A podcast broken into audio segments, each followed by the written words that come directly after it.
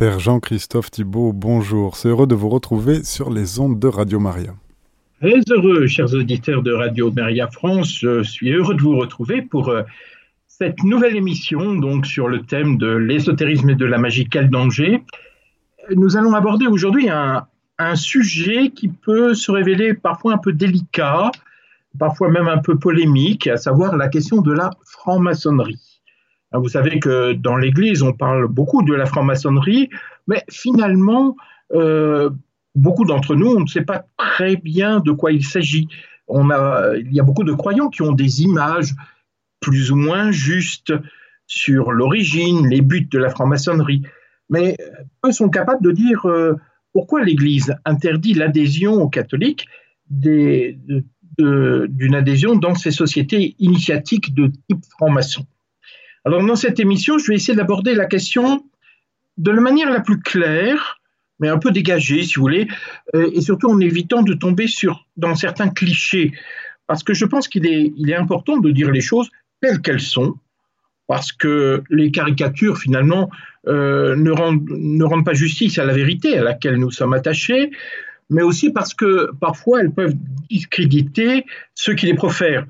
Donc, euh, je vais aujourd'hui tenter de vous présenter euh, un petit peu ce qu'est la franc-maçonnerie dite régulière, c'est-à-dire c'est celle qui est la plus commune, si vous voulez, celle qui utilise un rite qu'on appelle le rite écossais, c'est celle dont on a tous entendu parler, et nous verrons dans une prochaine émission un autre type de franc-maçonnerie, plus ésotérique, qui utilise un autre rite qu'on appelle le rite égyptien, je vous expliquerai ce que c'est, mais aussi euh, tous les mouvements dont vous avez peut-être entendu parler, les Rose-Croix, euh, les ordres néo-templiers ou d'autres sociétés secrètes. Mais aujourd'hui, nous allons aborder uniquement la franc-maçonnerie, j'allais dire, dans, dans, sa dimension la plus large. Alors, la première chose, c'est que je voudrais commencer par euh, évoquer un premier mythe et relativiser l'importance de la franc-maçonnerie dans le monde et même en France. Euh, quand on écoute certains discours dans l'Église, on a l'impression que notre monde et la société est finalement entièrement en main des francs-maçons, ils tirent les ficelles de l'État et qu'ils sont aux ordres directs ou exclusifs de Lucifer. Alors bien entendu, et on le verra, une grande partie de la franc-maçonnerie se donne pour but d'agir sur la société pour la faire évoluer selon ses vues. Mais cette importance que nous leur accordons ne correspondent pas finalement tellement à la réalité. Ne donnons pas à la franc-maçonnerie plus de pouvoir qu'elle n'en a réellement. Parce que c'est une manière de la flatter en lui, prêtant, des influences plus grandes qu'elle n'en a en réalité. Alors, quelques chiffres. Euh, dans le monde, je ne sais pas si vous savez combien il y a de francs-maçons. Eh bien, il y en a 5 millions, toute obédience confondue. Alors, ce que j'appelle une obédience, une obédience maçonnique, si vous voulez, c'est un regroupement de loges maçonniques sous une forme fédérative. C'est-à-dire qu'il y a un certain nombre de, grandes, de grands rassemblements de loges qu'on appelle des obédiences. En France, il y a deux grandes obédiences, et puis d'autres qui, en découlent, si vous voulez, mais deux, deux grandes tendances, on pourrait dire, qui sont la Grande Loge de France et le Grand Orient. Et je vous dirai la différence entre les deux tout à l'heure. Alors, je vous rappelle que dans le monde, il y a 1 milliard 300 millions de catholiques. 1 milliard 300 millions de catholiques, ce sont les chiffres officiels, hein, pour finalement 5 millions de francs-maçons. Et en France, les francs-maçons ne représentent que entre 180 000 et 200 000 membres. Si on continue à mettre ce chiffre, si vous voulez, en perspective, euh, et ce sont des chiffres officiels, euh, rappelons-nous qu'il y a quand même 44 millions de baptisés. vous allez me dire, des baptisés, ça ne veut pas dire des catholiques pratiquants, on est bien d'accord. Hein. Mais les chiffres de l'IFOP, je les ai vérifiés, euh, les, plus, les derniers, hein, les plus récents, montrent qu'il y, a quand même 6,6% de pratiquants sur les 44 millions de baptisés. Cela signifie, hein, pourquoi, où je veux en arriver, c'est qu'il y a quand même 3 millions de catholiques, à peu près, pour 180 000 francs-maçons. 3 millions de catholiques, 180 000 francs-maçons. Euh, et je ne compte pas évidemment les protestants, les orthodoxes, les évangéliques. Donc ce que je veux dire en un premier temps, c'est que les francs-maçons ne représentent qu'une toute petite minorité de la population française. D'autre part, la franc-maçonnerie subit ces dernières années une forte érosion, une sorte de crise des vocations, si vous voulez, et un fort vieillissement de ses membres. Les francs-maçons sont passés de 7 millions dans les années 50, 1950, hein, à 5 millions. Alors, et cela dans le monde, hein, alors que finalement, quand on regarde l'Église catholique, ben, elle augmente régulièrement, pas dans des proportions énormes. Hein. depuis 2020, elle a, progressé de 1,3%. Mais en tout cas, si l'Église catholique se développe, les francs-maçons, au contraire, connaissent une vraie crise de recrutement. Et cela s'explique euh, aussi pour les mêmes raisons que nous connaissons dans notre pays, à savoir le rejet de toute forme d'engagement, qu'il soit politique, syndical, associatif ou religieux. Alors, c'est peut-être là déjà le premier problème finalement, c'est que si la franc-maçonnerie est très minoritaire, malgré tout, les francs-maçons sont très surreprésentés dans des organes de pouvoir, tant dans les ministères que dans les deux chambres.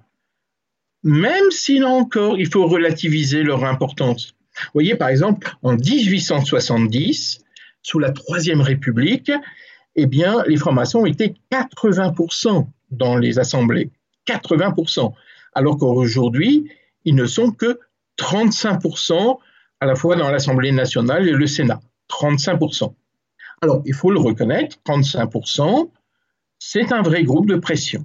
Et très concrètement, les francs-maçons élus se réunissent dans ce qu'on appelle des fraternels parlementaires, hein, dont le but est de coordonner leurs actions. Il n'y a aucun équivalent chez les chrétiens. On ne peut pas dire que l'Église exerce la même influence ou qu'elle ait un vrai poids dans le monde politique. Donc cette influence de la franc-maçonnerie pose d'autant plus de questions que ces 35% finalement de députés, hein, de sénateurs, ne représentent en fin de compte que 0,7% du corps électoral. Parce qu'il ne, voilà ce qu'ils représentent. Alors la question que nous pouvons nous poser est la suivante. Ces députés, ces sénateurs qui sont réunis en fraternel parlementaire, qui représentent-ils? Est-ce qu'ils représentent leur circonscription ou sont-ils les représentants de la franc-maçonnerie? C'est un vrai problème qu'il faut pouvoir poser. Parce que c'est un fait connu de tous. Hein. Nous savons bien que les grandes, questions sociétales aujourd'hui et éthiques, hein, vous voyez, alors c'était le mariage pour tous, mais l'euthanasie, le suicide assisté, vous voyez, toutes ces grandes questions sont d'abord discutées en loge avant d'être présentées à l'Assemblée nationale. Et nous savons bien que ces questions morales et éthiques de la franc-maçonnerie sont généralement, la, la plupart s'opposent aux valeurs évangéliques défendues par l'Église. Voilà, ça c'est juste pour euh, à la fois relativiser mais prendre conscience du problème. Alors maintenant, l'origine de la franc-maçonnerie. Alors essayons de voir un peu plus près comment tout cela a commencé. Euh, alors c'est une histoire, je vous le dis tout de suite, qui est assez complexe et pas très claire. Les francs-maçons, d'ailleurs, ne sont pas du tout d'accord entre eux sur leur propre histoire. Alors certains font, les font remonter euh, même à, Adam et Ève, euh, d'autres disent que la franc-maçonnerie sont les successeurs des prêtres de l'Égypte ancienne, il y en a qui disent qu'ils sont les descendants des Templiers. tout cela, évidemment, n'est pas très sérieux. Hein, euh, alors, qui sont-ils vraiment et d'où viennent-ils?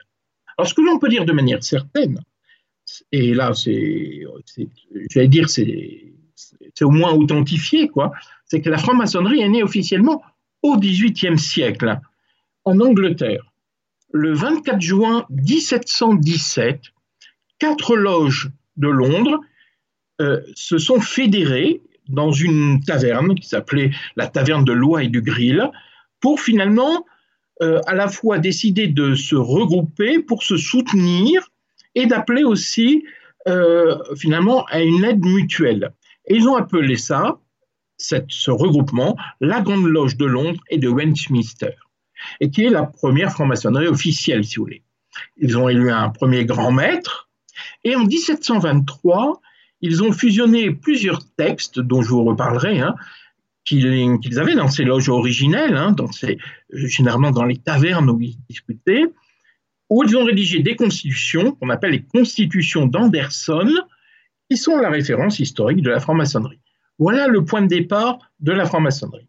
Donc début du XVIIIe siècle. Mais évidemment, cette histoire officielle euh, n'est finalement que la conséquence d'une pré-maçonnerie. C'est-à-dire, elle existait avant 1717. Et c'est là où ça devient plus flou. Alors, bien entendu, euh, on parle de ces loges qui se rassemblaient, qui rassemblaient certains hommes dans des cavernes, tavernes, pardon, pas des cavernes, des tavernes, des, sortes de bars, si vous voulez, hein, voilà, pour discuter tranquillement entre eux de certains sujets. Mais c'est le fait d'être en dehors de, de, toutes ces, de toute structure officielle et surtout religieuse qui fait qu'ils se déclaraient comme libres. Et le mot libre, ça se dit franc.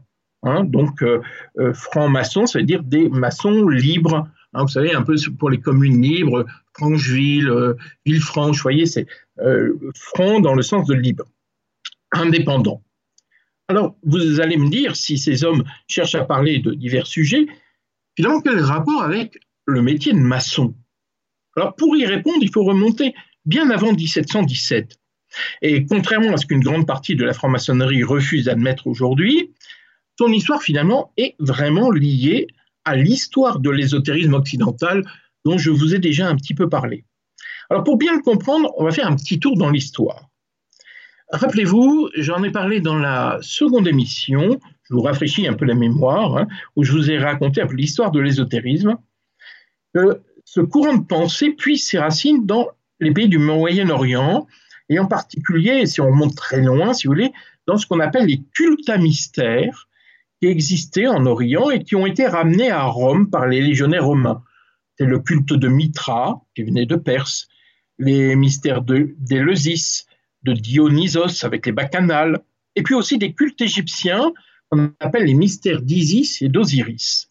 Alors tous ces cultes à mystère, sorte de religions qui sont fondées sur le principe de l'initiation, euh, développent, si vous voulez, un enseignement réservé qu'à une élite. Il faut être choisi, coopté, afin de recevoir cet enseignement religieux secret où on révèle les soi-disant euh, mystères de l'univers à travers des cérémonies d'initiation réservées à certains membres. Et donc, ce principe d'initiation, eh on le retrouve dans la franc-maçonnerie, où pour y entrer, encore aujourd'hui, euh, vous ne pouvez pas euh, sonner à la porte d'un temple franc-maçon, hein, si vous voulez. Il faut être choisi, coopté par un franc-maçon, et on étudie votre candidature avant que vous entriez. À partir du 2e, 3e siècle de notre ère, hein, il y a cette ville égyptienne dont je vous ai déjà parlé, d'Alexandrie, cette ville fondée par Alexandre le Grand en 332 avant notre ère, qui va être une ville très importante parce qu'un véritable carrefour intellectuel. Et Alexandrie, vous le savez, possède un port bien connu, et il y a toutes sortes de peuples qui, affluent dans ce. Et elle s'est dotée aussi d'une extraordinaire bibliothèque qui a fait euh, toute sa réputation. C'est une ville, évidemment, en Égypte, mais on y parle grec. Et c'est à Alexandrie qu'on va écrire un certain nombre de textes des textes qui sont une sorte de mixage, si vous voulez, entre les philosophies grecques, en particulier le néoplatonisme et le stoïcisme, mais aussi avec des références religieuses au panthéon grec, les dieux grecs, mais aussi le panthéon égyptien, les dieux égyptiens, et puis aussi toutes sortes de croyances qui sont héritées de l'Égypte ancienne, l'astrologie, l'alchimie, hein, transformation des métaux en ville en métaux, euh, en métaux euh, euh, purs, si vous voulez, mais aussi la magie. Et tous ces écrits sont connus sous le nom de Hermetica. Je vous en ai déjà parlé. Pourquoi Hermetica ben Parce que ça vient du, du nom dieu Hermès, hein, le dieu qui s'appelle également Mercure hein, dans la mythologie latine, et qui est Hermès, ben c'est le messager des dieux qui apporte la connaissance aux hommes. Au IVe siècle, l'empire chrétien va se développer de plus en plus au point que eh bien, les cultes à mystère vont disparaître. Et toutes les églises gnostiques, le courant hermétique, tout ça, ça va tomber dans l'oubli. Mais un certain nombre de ces textes qui ont été écrits à Alexandrie ont quand même été conservés par des intellectuels chrétiens, et plus particulièrement à Constantinople, c'est grandes villes, hein, parce qu'il ne faut pas oublier, il y avait euh, Rome, bien sûr, mais il y avait aussi Trèves et Constantinople. Et Constantinople était une ville très importante. Euh, vous savez, c'est la fameuse Byzance. Hein. maintenant, on l'appelle Istanbul, vous voyez. Et Constantinople est aussi cette ville de passage qui, en particulier, va être très essentielle au moment des croisades.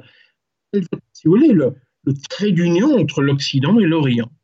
Et à Constantinople, eh bien, il va y avoir des gens qui vont continuer à garder cette, voyez, cet enseignement de l'hermétisme, de l'alchimie, tout en ayant euh, la présence de musulmans que l'on côtoie également, qui vont apporter aussi leurs propres euh, connaissances sur euh, l'architecture, sur l'astronomie, sur la mathématique, etc.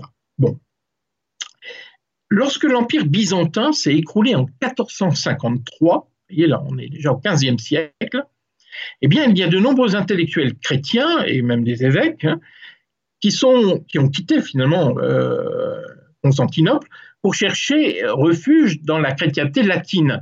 Ils sont venus à Rome et en Italie essentiellement.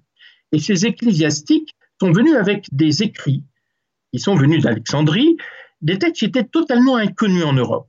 Et en 1463, pour être précis, à Florence, un comte de Médicis, euh, qui était un, des premiers humanistes de la Renaissance, était fasciné, si vous voulez, par la philosophie grecque qu'il retrouvait, par Platon en particulier, acheté à l'un de ses moines euh, ayant fui Constantinople des vieux textes qu'il a fait traduire par un certain Marcille Fils. Et ces textes sont devenus, ont été publiés, si vous voulez, dans un recueil qui est appelé le Corpus Hermeticum, qui va devenir finalement la Bible, on pourrait dire entre guillemets, hein, voyez, les textes de référence de tous ceux qui vont pratiquer l'alchimie, l'astrologie, la magie. Et forcément, c'est à partir de cette période de la Renaissance que l'on va fantasmer un peu, non seulement sur la Grèce et les euh, etc., mais aussi sur l'Égypte ancienne. Et cette fascination pour l'Égypte, ces mystères, vous voyez, sont pas très historiques, mais en tout cas, c'est qu'on imaginait, eh bien ça va culminer jusqu'au XVIIIe siècle. Voilà, je vais vous donner un, exemple bien connu. Euh, pensez par exemple à Mozart. Hein, vous voyez, Mozart qui a écrit euh, son opéra La flûte enchantée, hein, qui va parler d'Isis, d'Osiris, voyez, bon, ça, allait jusqu'en 1798, hein, avec la campagne égyptienne d'un certain général Bonaparte, qui va lancer toute l'égyptologie, toute la mode, si vous voulez, de l'Égypte. Bon. Mais revenons un petit peu en arrière, 1453, donc au moment de la chute de Constantinople, en Occident, vous le savez, et au Moyen Âge en particulier, on a vu la construction de cathédrales. Ils sont des, véritables prouesses architecturales. Et des hommes de métier euh, des maçons, des architectes étaient les stars de l'époque. Et depuis le XIe siècle, ils se groupaient dans ce qu'on appelle des guildes ou des confréries de métiers, qui prendront par la suite le nom de corporation. Chaque métier, si vous avait son, sa propre corporation dans laquelle voilà, ils, apprenaient leur métier. Si. Or, ces bâtisseurs de cathédrales euh, se retrouvaient dans des abris couverts, généralement qui étaient accolés aux bâtiments de construction, et on appelait ça des loges. Et très naturellement, si vous voulez, les alchimistes, voyez, qui, ont lu le, Corpus Hermeticus, etc., sont persuadés que les maçons et les tailleurs de pierre, qui sont capables de faire des constructions extraordinaires, finalement ont reçu leur connaissance, secret, si vous voulez, des bâtisseurs des pyramides, que finalement ils auraient rencontré en particulier pendant la période des croisades. Finalement, ils auraient ramené des connaissances qui viennent de l'Égypte ancienne. C'est des fantasmes, hein, mais en tout cas, euh, beaucoup de gens commencent à y croire. D'autant plus qu'au Moyen Âge, hein, vous savez bien, hein, les tailleurs de pierre mettaient beaucoup de symboles sur les façades des cathédrales, sur le chapiteau des piliers. Les cathédrales sont des sortes de livres de pierre qu'il faut interpréter, dont les symboles sont essentiellement des symboles euh, finalement chrétien, mais on se dit que, et peut-être un peu d'ailleurs, hein, il pouvait aussi cacher, ces symboles pouvaient avoir d'autres significations. Ils pouvaient aussi porter un, enseignement ésotérique et hérité de l'Égypte. En tout cas, on l'a cru. Alors évidemment, cette croyance que les bâtisseurs des cathédrales ont hérité euh, de ceux qui ont construit si vous voulez, en Égypte, les pyramides, ça repose sur aucune base historique. Il n'y a aucun lien direct entre les bâtisseurs de pyramides et les constructeurs de cathédrales. Euh, peut-être des connaissances qui, ont été transmises par les Arabes, questions de géométrie, de mathématiques, d'architecture, mais rien, vous voyez, questions un peu religieuses, mystères, etc. Non, ça, ce n'est pas vrai. À la fin du XVIIe siècle, d'abord en Écosse, puis en Angleterre, euh, ces hommes en recherche de spiritualité, vous voyez, hein, finalement, vont essayer d'entrer dans ces loges. Et on va les appeler des maçons spéculatifs. Spéculatifs dans le sens de pour une recherche philosophique par rapport, euh, si vous voulez, par opposition aux, maçons opératifs, c'est-à-dire ceux qui construisent vraiment les, les, maçons de métier. Voilà. Donc ce ne sont pas des professionnels, mais on va les appeler, voilà, enfin, ce sont des, des chercheurs, si vous voulez. Or, avec le temps, les corporations de métier ont fini par disparaître et ont été plutôt remplacées par des associations de laïcs, souvent placées sous le patronage d'un saint, euh, dont le but est essentiellement l'assistance et le secours mutuel. Et donc, ces, corporations vont disparaître assez vite finalement, hein, et ça va devenir plutôt des, oui, des patronages, on va dire des sortes de petits patronages. Alors, il est fort probable que les maçons spéculatifs ne, finalement, ne sont, jamais, ne sont jamais entrés dans ces corporations de bâtisseurs. Peut-être dans des associations de laïcs fondées sur le soutien mutuel, d'où le fait qu'on le retrouve ça dans l'esprit des, des, formations aujourd'hui, vous voyez, ce soutien mutuel. Mais il est le plus probable, c'est qu'ils ont fondé eux-mêmes des loges. Alors, ils l'ont fondé en allant, finalement, en se réunissant euh, essentiellement dans des tavernes, en prenant des textes qui étaient, euh, que, les maçons utilisaient, qu'on appelait les old charges, les anciens devoirs.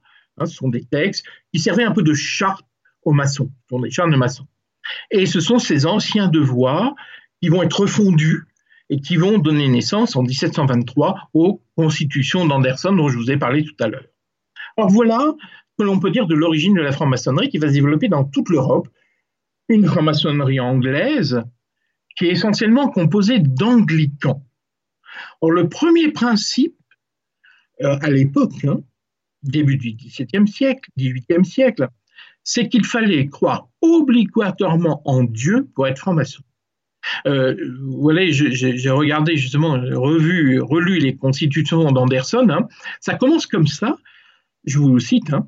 Un maçon est obligé par sa tenure d'obéir à la loi morale. Il ne sera jamais un athée stupide ni un libertin irréligieux. Alors ça fait un peu sourire aujourd'hui hein, d'entendre que le maçon ne doit pas être irréligieux ou être un athée stupide. Mais cette question de la foi en Dieu, c'est ce qui va subir finalement au cours du XVIIIe siècle une rapide évolution, parce que l'Angleterre comme la France vont être de plus en plus marquées par l'esprit des Lumières, par la philosophie anticléricale, si vous voulez, des philosophes du XVIIIe siècle. Et peu à peu, la franc-maçonnerie va devenir plus rationaliste et surtout plus politique qu'à ses débuts. Elle va s'éloigner de la religion chrétienne, mais aussi, et ça c'est un fait finalement qu'on connaît peu, excusez-moi, ils vont également s'éloigner de l'ésotérisme. Pourquoi? Parce qu'elle va l'accuser d'être des superstitions. Les loges vont éliminer les membres considérés comme trop mystiques ou trop irrationnels.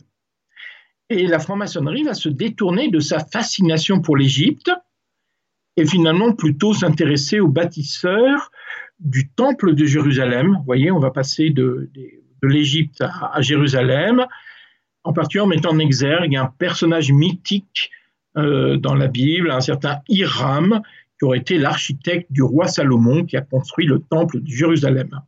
Et là, ils vont raconter un mythe il va reprendre globalement le mythe d'Isis et d'Osiris, je ne vais pas développer, mais cette fois-ci avec des références bibliques, une histoire de meurtre, de mort et de résurrection. vous voyez, il y, a, un fond biblique, mais en même temps, il s'éloigne de la religion chrétienne. C'est un double mouvement un peu presque paradoxal. Alors à ce stade, nous devions bien comprendre que la franc-maçonnerie va connaître une première fracture fondamentale.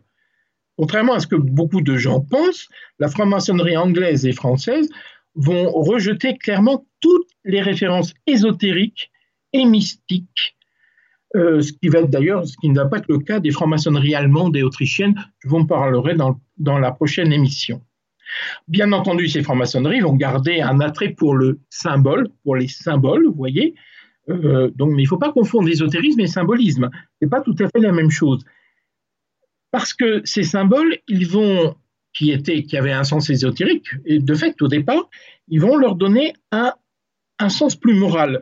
Je vais vous donner un exemple. Vous savez tous que euh, le symbole, les deux symboles les plus courants, c'est l'équerre et le compas.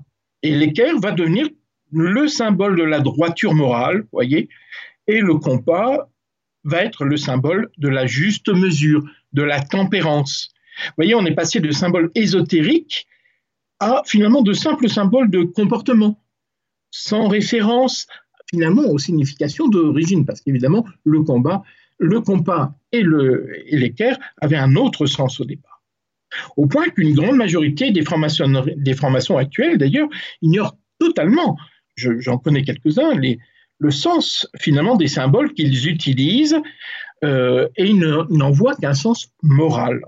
Alors bien entendu, tous ceux qui vont être, euh, qui vont devoir quitter la franc-maçonnerie bah, parce qu'ils ont, ils avaient taxé d'être trop ésotéristes, si vous voulez, euh, bien finalement vont fonder d'autres loges. Et c'est ce qu'on va appeler une franc-maçonnerie irrégulière, une franc-maçonnerie de marge ou une paramaçonnerie, et ils vont retrouver un rituel dont je vous parlerai. Donc ils vont quitter, ils vont abandonner le rituel écossais pour revenir à un rituel dit égyptien.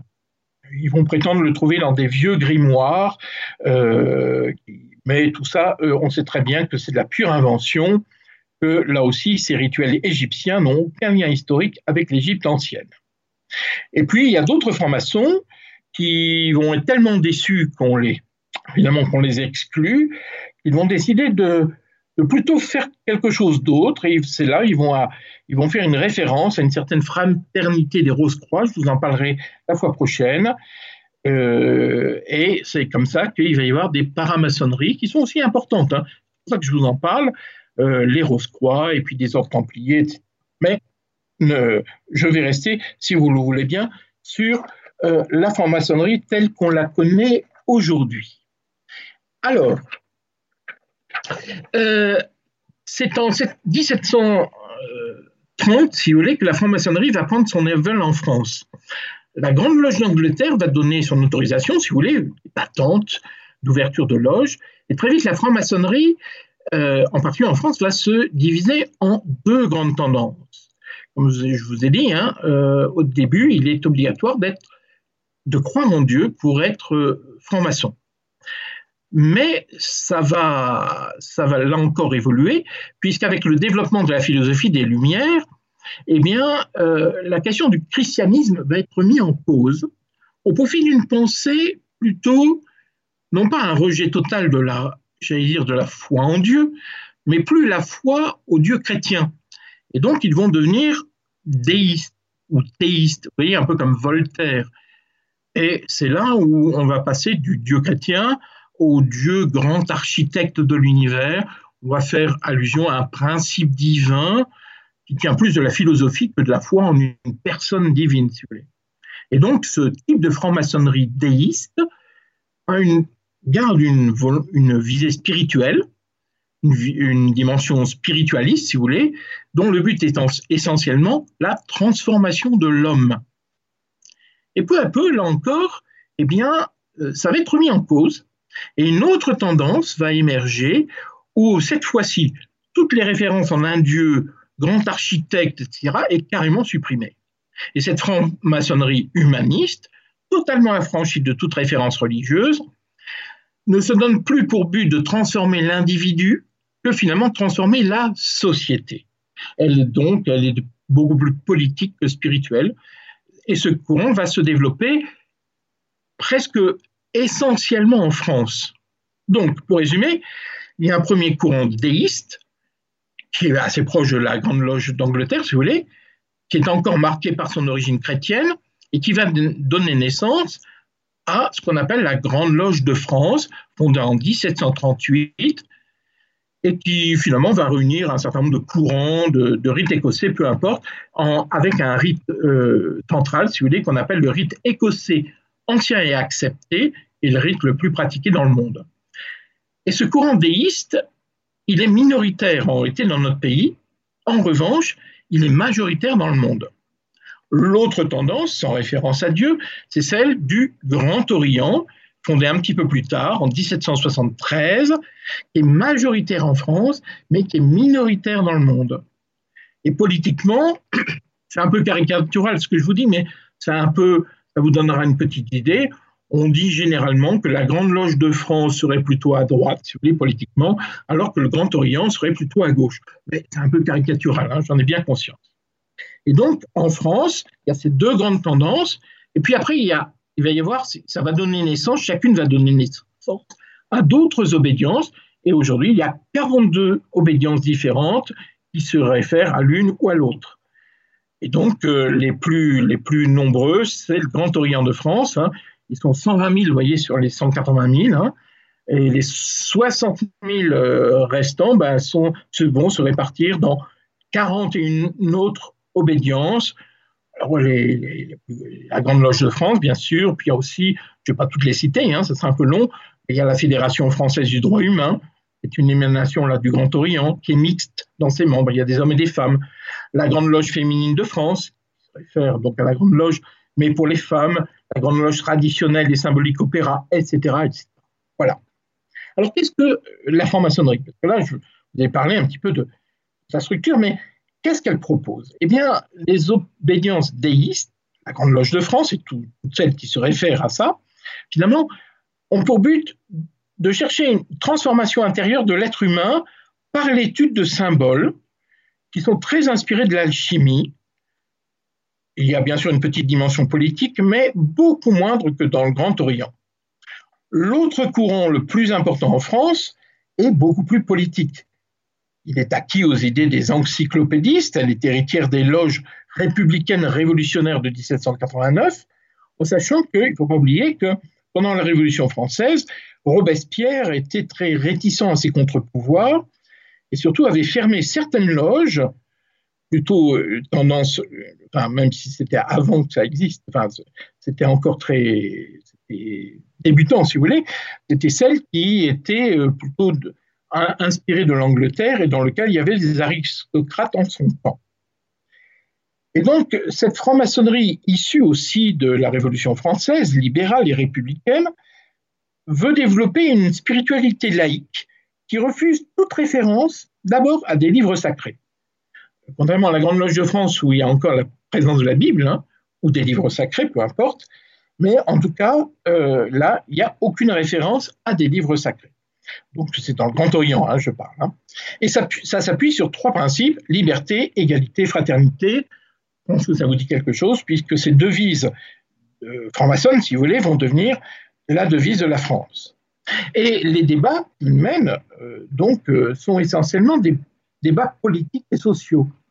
Hein, je vous lise dans l'histoire quelques sujets sur lesquels ils ont fait évoluer la société. Par exemple, l'école laïque est gratuite et obligatoire avec le franc-maçon Jean Massé en 1866, les Ligues des droits de l'homme en 1898, la Société des Nations Unies en 1919, le planning familial en 1953, la Ligue contre le racisme et l'antisémitisme en 1985. Vous voyez, ce sont, leurs grands combats euh, qui, où ils ont fait évoluer la société, en sachant que les combats actuels, bah, vous les connaissez, hein, c'est la laïcité, le mariage pour tous, l'avortement, l'euthanasie. Voilà, c'est surtout ces, ces sujets-là qu'ils développent. Alors, quelques questions que l'on entend souvent. Est-ce que la franc-maçonnerie peut être considérée comme une société secrète? Alors, on ne peut pas le dire de manière catégorique parce que les loges sont dotées d'un statut d'association, loi de 1901 et elles sont reconnues par l'État, enfin elles dialoguent avec le gouvernement. Elles ont une personnalité juridique propre qui permet d'accueillir leurs membres selon leurs principes. Alors je dirais plutôt que ce sont des associations discrètes plus que secrètes, si vous voulez. D'autres questions, est-ce qu'on peut les considérer comme des sectes? Là encore, une secte, dans le sens négatif, hein, euh, c'est généralement des, groupes dans lesquels il est facile d'entrer, mais euh, plutôt difficile d'en sortir, et dans lesquels il peut y avoir des manipulations mentales, des, emprises psychologiques, des détournements d'argent, etc. Alors, dans le cadre de la franc-maçonnerie, euh, c'est un peu le contraire parce que c'est difficile d'y entrer. Hein, je vous ai expliqué, il faut être coopté, il y a une enquête qui est faite sur vous, etc. Mais finalement, contrairement à ce qu'on peut imaginer, il est assez facile d'en sortir. Il suffit d'écrire une lettre au vénérable maître, hein, c'est le nom de celui qui est responsable d'une loge. Euh, il n'y a même pas besoin de, justifier les raisons de son départ, et puis on peut sortir. moi, je, je, connais quelques francs-maçons. Je n'ai jamais entendu un franc-maçon qui disait que finalement, euh, c'était difficile de sortir de la franc-maçonnerie. Alors, que se passe-t-il pour quelqu'un qui veut entrer en franc-maçonnerie de manière un peu concrète? Alors, vous avez compris, tout repose sur l'initiation et sur le chemin symbolique. Donc, quand on entre, il y a d'abord trois grades qui sont inspirés, au moins dans le vocabulaire, si de la corporation des bâtisseurs. Le premier, c'est celui d'apprenti, le second, compagnon, et le troisième, maître. Donc, on y entre par petit à petit, par initiation. Mais euh, en réalité, là, je dirais, c'est presque le premier étage de la fusée, parce que euh, il y a derrière ce qu'on appelle les loges bleues, hein, on appelle hein, trois niveaux, si vous voulez, on appelle ça des loges bleues. Eh bien, il y a aussi tout en parallèle, toute une structure plus, plus cachées, mais enfin qu'on connaît, mais en tout cas, celles qu'on appelle les hauts grades, qui sont mais seulement il n'y a que 10% des francs-maçons qui entrent dans ces hauts grades, pour ceux qui veulent aller plus loin dans leurs études, dans leur perfectionnement. Et le nombre de hauts grades, d'ailleurs, est très différent d'une obédience à l'autre. Hein, euh, dans les obédiences déistes, hein, euh, c'est là où il y a, ou ésotérique, si vous voulez, euh, c'est là où il y a plus, le plus de grades, jusqu'à 33 degrés. Vous voyez, donc là, il y a de quoi faire. Hein. Euh, et ça, on connaît beaucoup moins ce qui se dit, si vous voulez. Là, on a accès beaucoup moins à la connaissance de ces degrés. Alors, je vous passe tout ce qui est cérémoniaux euh, et les différentes initiations, parce que ça prendrait beaucoup de temps de les détailler. Alors derrière, il y a tout un décorum à base de portes qu'il faut passer, des bandeaux sur les yeux, etc., des mots de passe. Alors, si ça vous intéresse, vous savez, il y a, des livres très faciles à trouver euh, de, chrétiens qui, sont, qui étaient anciennement francs-maçons.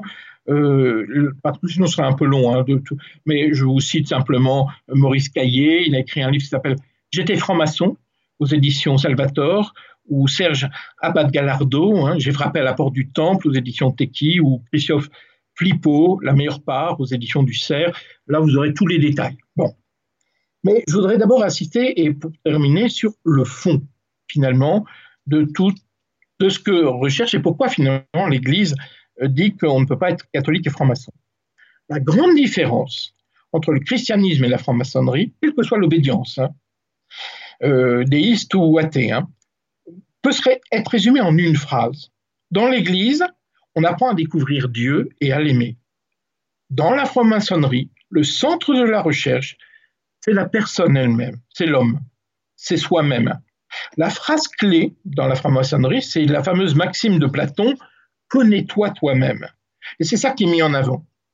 Alors même si on lit la Bible, même si on utilise des mots et des symboles qui sont les mêmes que dans le christianisme, l'interprétation est tout à fait différente.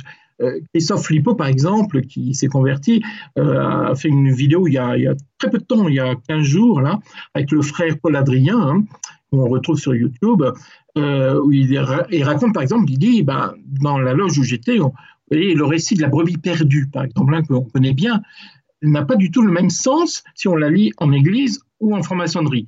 Pour nous, le chrétien, si vous voulez, le berger va chercher, vous savez, la brebis perdue, euh, en laissant les 99 autres pour la ramener. Euh, et le sens, eh bien, c'est que Dieu est un père qui a le souci de chacun de ses brebis et il ne veut qu'aucun se perde. En franc-maçonnerie, on va expliquer que la brebis perdue, c'est en réalité une faculté, une connaissance que l'homme a perdue.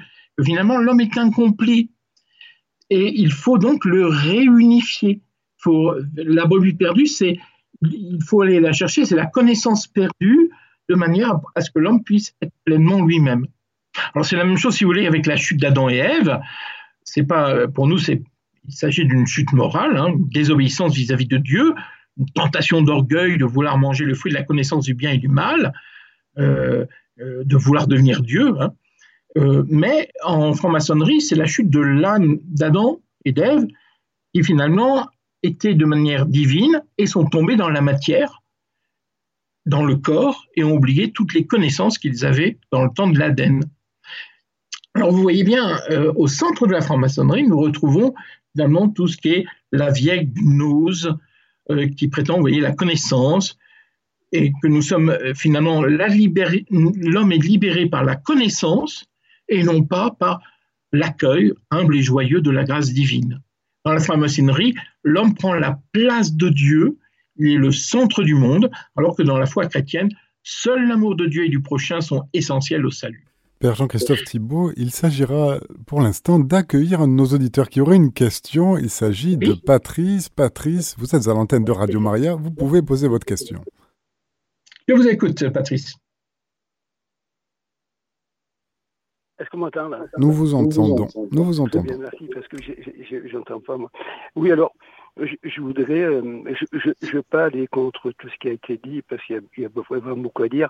Moi, je voudrais rester euh, strictement dans le cadre chrétien sur certains mots qui sont employés et qui sont déviés de leur sens original parce qu'ils sont spécifiquement réservés à l'Église chrétienne, catholique ou orthodoxe. C'est le, le nom d'ésotérisme et le nom d'exotérisme. Qu'est-ce que l'exotérisme vous avez dans l'évangile l'église militante, c'est-à-dire chaque chrétien qui est baptisé fait partie de l'église militante, ça veut dire qu'il doit œuvrer pour être une sorte de prosélyte. Après, nous avons l'église souffrante. Ce sont ceux qui vont chercher le martyr, qui sont partis aux quatre coins du monde chez les sauvages, sur tous les peuples, qui vont, ils sont allés évangéliser. Aujourd'hui, il y en a encore, il y a beaucoup de martyrs. C'est l'église souffrante. Et après, il y a l'église. Alors, ces deux églises militantes et souffrantes, c'est l'église exotérique, ça veut dire l'église de l'extérieur, celle qu'on voit dont le pape est le chef. Et après, vous avez l'église triomphante, qui est ésotérique, c'est-à-dire qui est cachée. Et qu'est-ce qu'on trouve dans l'évangile? Notre Seigneur Jésus-Christ a dit à, Pierre, répondu à Pierre, il a dit que t'importe si je veux que je il reste jusqu'à ce que je revienne. Il parlait de Saint Jean évangéliste, toi suis-moi maintenant. Il parlait de Saint Pierre, qui est le chef de l'Église, avec tous les papes, exotérique. Vous voyez la différence entre exotérique et ésotérique. La métaphysique, on entend un tas de blablabla sur la, sur la métaphysique. L'Église, donc, euh, exotérique, elle a le dogme et elle a aussi ce qu'on appelle la théologie. Et l'Église, donc, triomphante, elle a ce qu'on appelle la métaphysique, qui est au-dessus de la physique, la physique employée par Platon. Ça veut dire celle qui s'occupe des sphères célestes, de la, théologie. Métaphysique parce qu'elle est au-dessus, ça veut dire elle s'occupe que de tout ce qui est au-dessus, tout ce qui est purement spirituel. Patrice, nous allons permettre avec le.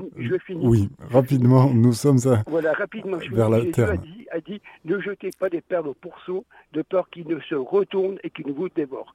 Et là, j'ai fini. Merci. Père Jean-Christophe Thibault, à vous la réponse de façon assez concise, autant que faire se peut. Merci beaucoup. Je vais essayer d'être concis. Alors, c'est déjà une remarque qu'on m'avait fait. Alors, moi, évidemment, je ne partage pas du tout dans cette division en deux d'une église exotérique et d'une église ésotérique. Donc, une partie, effectivement, comme monsieur a expliqué, euh, une partie qui serait visible avec la, théologie, etc. Puis, une partie qui est réservée qu'à une certaine élite, il faut bien le dire. Je prendrai juste un seul verset J'aurais beaucoup à dire, hein, bien sûr, mais j'ai déjà répondu à cette question dans d'autres émissions. Hein. Euh, dans Saint Luc, chapitre 12, verset 2, il est dit Il n'y a rien de caché qui ne doive être découvert, ni de secret qui ne doivent être connus. Les premiers chrétiens ont justement essayé de lutter contre la gnose qui était justement sur cette vision-là d'une église ésotérique et d'une église exotérique. Alors je sais que ça se développe beaucoup, hein, cette idée-là, je la respecte, mais en tout cas, ce n'est pas celle qui est développée dans l'église catholique romaine. Merci, Père Jean-Christophe Thibault, de ces précisions d'importance. Nous vous remercions bien chaleureusement. C'est l'heure pour nous de nous quitter. Et eh oui, ça passe très vite. Ça passe très vite, en effet. En tout cas, rendez-vous est pris pour le mois prochain. Père Jean-Christophe Thibault, un grand merci encore une fois. Chers auditeurs, c'était notre émission Ésotérisme et magie. Quel danger Vous étiez avec le Père Jean-Christophe Thibault? Le thème de ce mois-ci était la franc-maçonnerie. Pourquoi l'Église interdit-elle l'adhésion aux sociétés initiatiques? Vous pouvez retrouver cette émission podcast sur notre site internet radiomaria.fr.